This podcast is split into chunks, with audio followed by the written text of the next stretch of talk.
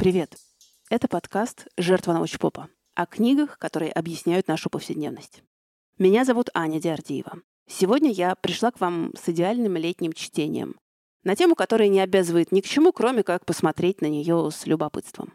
Речь пойдет о том, как сейчас устроена космическая отрасль и что представляет собой работа в космосе. И признаться, все мои знания об этом вынесены в заголовок эпизода. Я иной раз действительно недоумеваю, зачем человечеству понадобился космос, если оно у себя на Земле не в состоянии навести маломальский порядок. Или почему люди радуются, когда видят Теслу на орбите. Но у человечества совсем другая логика. Оно ведет себя как биологический вид, который всегда стремился расширить ареал своего обитания. И вот планета Земля исследована, и время обратить внимание на то, что у нас поблизости. И что, действительно сейчас в космосе ищутся новые территории для заселения? А чем они там вообще занимаются? Об этом я сегодня расскажу при помощи книги космонавта Сергея Рязанского, которая называется «Можно ли забить гвоздь в космосе?» и другие вопросы о космонавтике. Эту книгу я снова взяла из нон-фикшн библиотеки издательства «Бомбора». Про существование космонавта Рязанского я знала давно. Он довольно медийный человек и много времени занимается просветительской работой. Ну, по-настоящему он привлек мое внимание, когда на открытии собственной фотовыставки, если не ошибаюсь, именно тогда, он взял и сказал, что когда смотришь на Землю с высоты, из космоса, то совершенно не понимаешь, зачем на ней границы, зачем государство, зачем вообще вот это все. Ух ты, космонавт-анархист, мне это нравится. И если брать крупными мазками, то всю работу в космосе, которая сейчас проводится, можно разделить на четыре больших направления. Во-первых, это создание технологий для освоения космоса. Но их особенность в том, что большинство из них потом находит применение на Земле. В конце концов, ну, дал же нам космос э, спутниковую связь и новые системы передачи данных. Точно так же, допустим, двусторонняя микробиологическая защита. Ну, та, которая при высадке на условный Марс позволит не нахватать тамошних бактерий, но и не завести туда земные микроорганизмы. Такая штука вполне найдет применение на Земле. Новые технологии для утилизации мусора, тоже очень ожидаемая вещь в повседневной жизни. Второе направление — это научные эксперименты в космосе в условиях, которые отличаются от земных и отличаются прежде всего отсутствием гравитации. Об этом Рязанский рассказывает так. Первую очередь, космос сейчас интересен даже не экспансией человека, а теми технологиями, которые он привносит в нашу обычную жизнь. Международная космическая станция, в первую очередь, это научная лаборатория, где делают совершенно уникальные эксперименты, которые невозможно провести здесь, на Земле. Разрабатываются новые материалы. Вообще, если мы будем двигаться дальше, то будут появляться новые технологии, которые обязательно будут применяться нормальными людьми здесь. Ну, например, мы можем вырастить э, идеальный кристалл в условиях невесомости. В условиях гравитации он в любом случае будет с какими-то искажениями, а это очень важно для, например, лазерной техники. Мы можем э, создать совершенно новые материалы, смешав очень тяжелое вещество и очень легкое, и получить действительно ровную, равноценную по градиенту массу. Вещество с э, новыми свойствами. Недавний эксперимент, который сделала наша российская частная компания, они поставили на борт первый в мире 3D-биопринтер. Био – это возможность напечатать из клеток пациента орган. Здесь, на Земле, сколько бы мы не выращивали культуру клеток ткани, мы получим двухмерную структуру, ну, фактически заплатку. В невесомости у этих ученых получилось напечатать щитовидную железу, напечатать хрящ. Потому что гравитация не даст клеткам выстраивать трехмерные фигуры. По невесомости мы можем распределить субстрат, выстроить в трехмерном виде и получить в будущем революцию вообще в медицине. Из клеток пациента 100% приживаемый орган, не будут требоваться донорские органы и так далее. Третье направление космических исследований, назовем его предсказательное, это поиск потенциальных угроз на основе изучения прошлого Вселенной. И четвертое, на мой вкус, прям специфическое. Тот самый поиск нового места для человечества. Буквально поиск новой планеты для колонизации. Ну да, эту планету мы уже изгадили, несите новую. К тому же энтропию тоже никто не отменял, так что Земля будет нагреваться все сильнее. Кризис неизбежен, это вопрос времени. Ну, похоже, я в партии тех, кто считает, что это были прикольные несколько сотен тысяч лет на Земле, но когда придет время, можно уступить место и другим формам жизни. Логика шепчет нам, что чтобы заниматься такого рода исследованиями, необходимо стать космонавтом. Все так. Подготовкой космонавтов занимается космическое агентство, если дело происходит в США, в Канаде, в Японии или в России. Причем в России нередко объявляется открытый набор в отряд космонавтов. Вот э, с сайта Роскосмоса мы узнаем, что набор на 2022 год будет объявлен уже скоро. А вот в ковидный 2020 было принято 1404 обращения. При этом полный пакет документов смогли собрать всего 156 человек. 123 мужчины и 33 женщины. Итак, чтобы попасть в отряд космонавтов, надо не только собрать пакет документов, но и пройти предварительные фильтры. Высшее образование, английский язык, определенные показатели по здоровью и возраст, не старше 35 лет. Кстати, на том же сайте Роскосмоса есть тест, э, насколько вы годитесь для космонавтики, сделанный примерно на основе этих фильтров. Но почему-то там среди вопросов затесался вопрос о длине стопы. Я не знаю почему. Повешу на него ссылку в описании.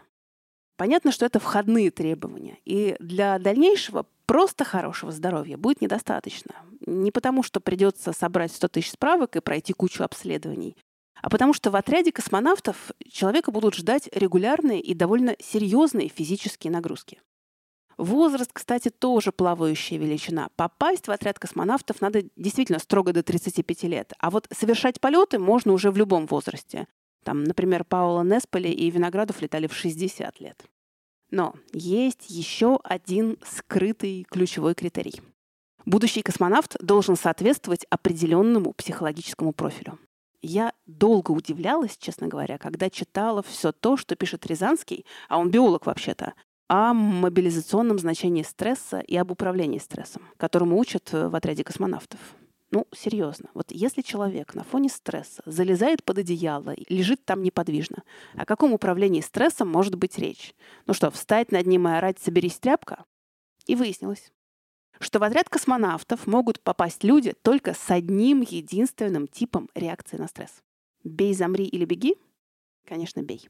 В широком смысле действуй при стрессе. И обучение будет состоять в том, чтобы научиться отслеживать свои реакции и контролировать свое состояние. Вот, например, есть специальная парашютная тренировка. Это прыжок с парашютом, но с отягчающими обстоятельствами. В шлем парашютиста встроен микрофон диктофона, на руке закреплена специальная карточка с задачкой, которую надо будет решить до момента открытия парашюта. Решил задачку, можешь раскрывать парашют. Главное, ну, не проморгай момент. Парашютист решает задачку устно, других вариантов у него нет. Но при этом он должен комментировать все, что происходит с ним и вокруг него. Какая высота? Что видишь? Что делаешь сейчас? Как рассуждаешь по задаче? Потом уже с этой записью на Земле работают психологи. Они оценивают степень стресса по тембру голоса и по тому, сколько непечатных выражений было употреблено. Ну и в конце концов потому, насколько верно решена была задача. Самому космонавту эта запись понадобится для того, чтобы проиграть еще раз эту ситуацию стресса и обучиться на ней. Обратите внимание, как в этой точке сошлись элементы mindfulness, когда ты должен фиксировать внимание на своем состоянии и на происходящем вокруг, и элементы дневниковых практик. Но помимо контролируемого стресса необходимо выяснить, какие максимальные стрессовые нагрузки способна выдерживать психика будущего космонавта. Это испытание, конечно, не вступительное, а проводится уже при попадании в отряд.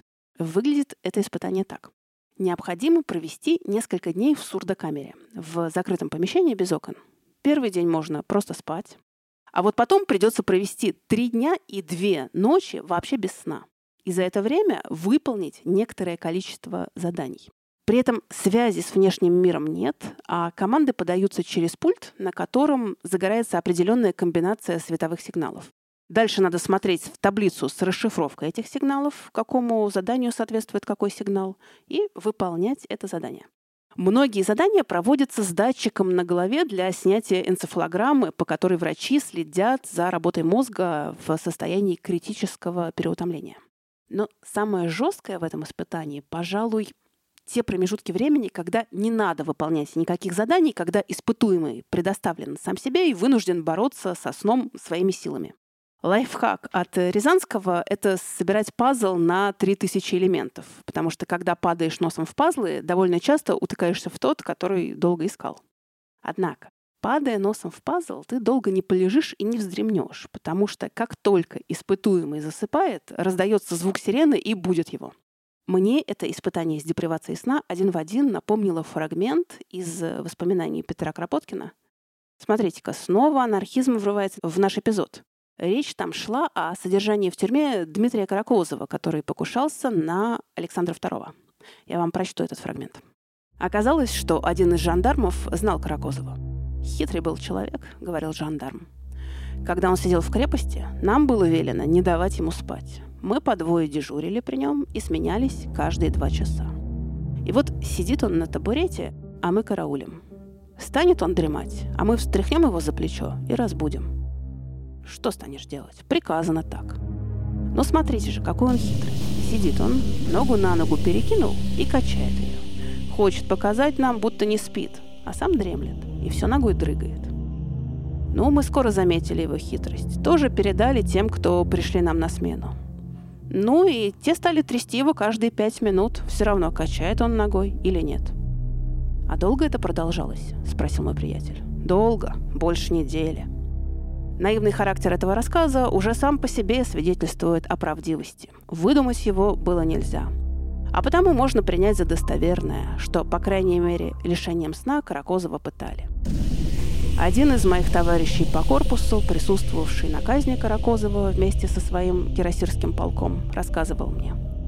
Когда его вывезли из крепости, привязанного к столбу на высокой платформе телеги, прыгавшей по неровной поверхности, я думал вначале, что везут вешать резиновую куклу. Я думал, что Каракозов верно умер, и что вместо него везут куклу. Представь себе. Голова, руки свисали, точно костей не было вовсе. Или точно их переломали. Страшно было смотреть.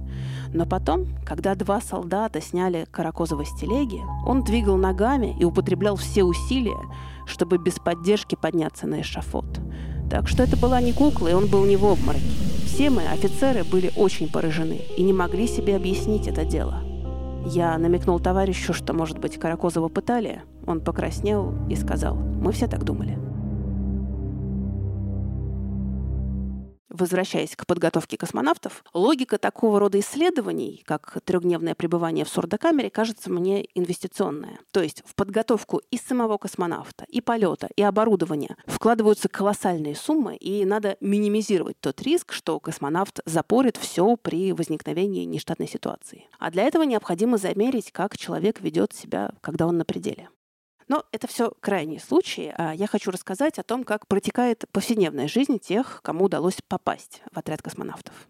Для тех, кто любит учиться, это чистый кайф. Это такое снова в школу, точнее в спецшколу, но уже в сознательном возрасте.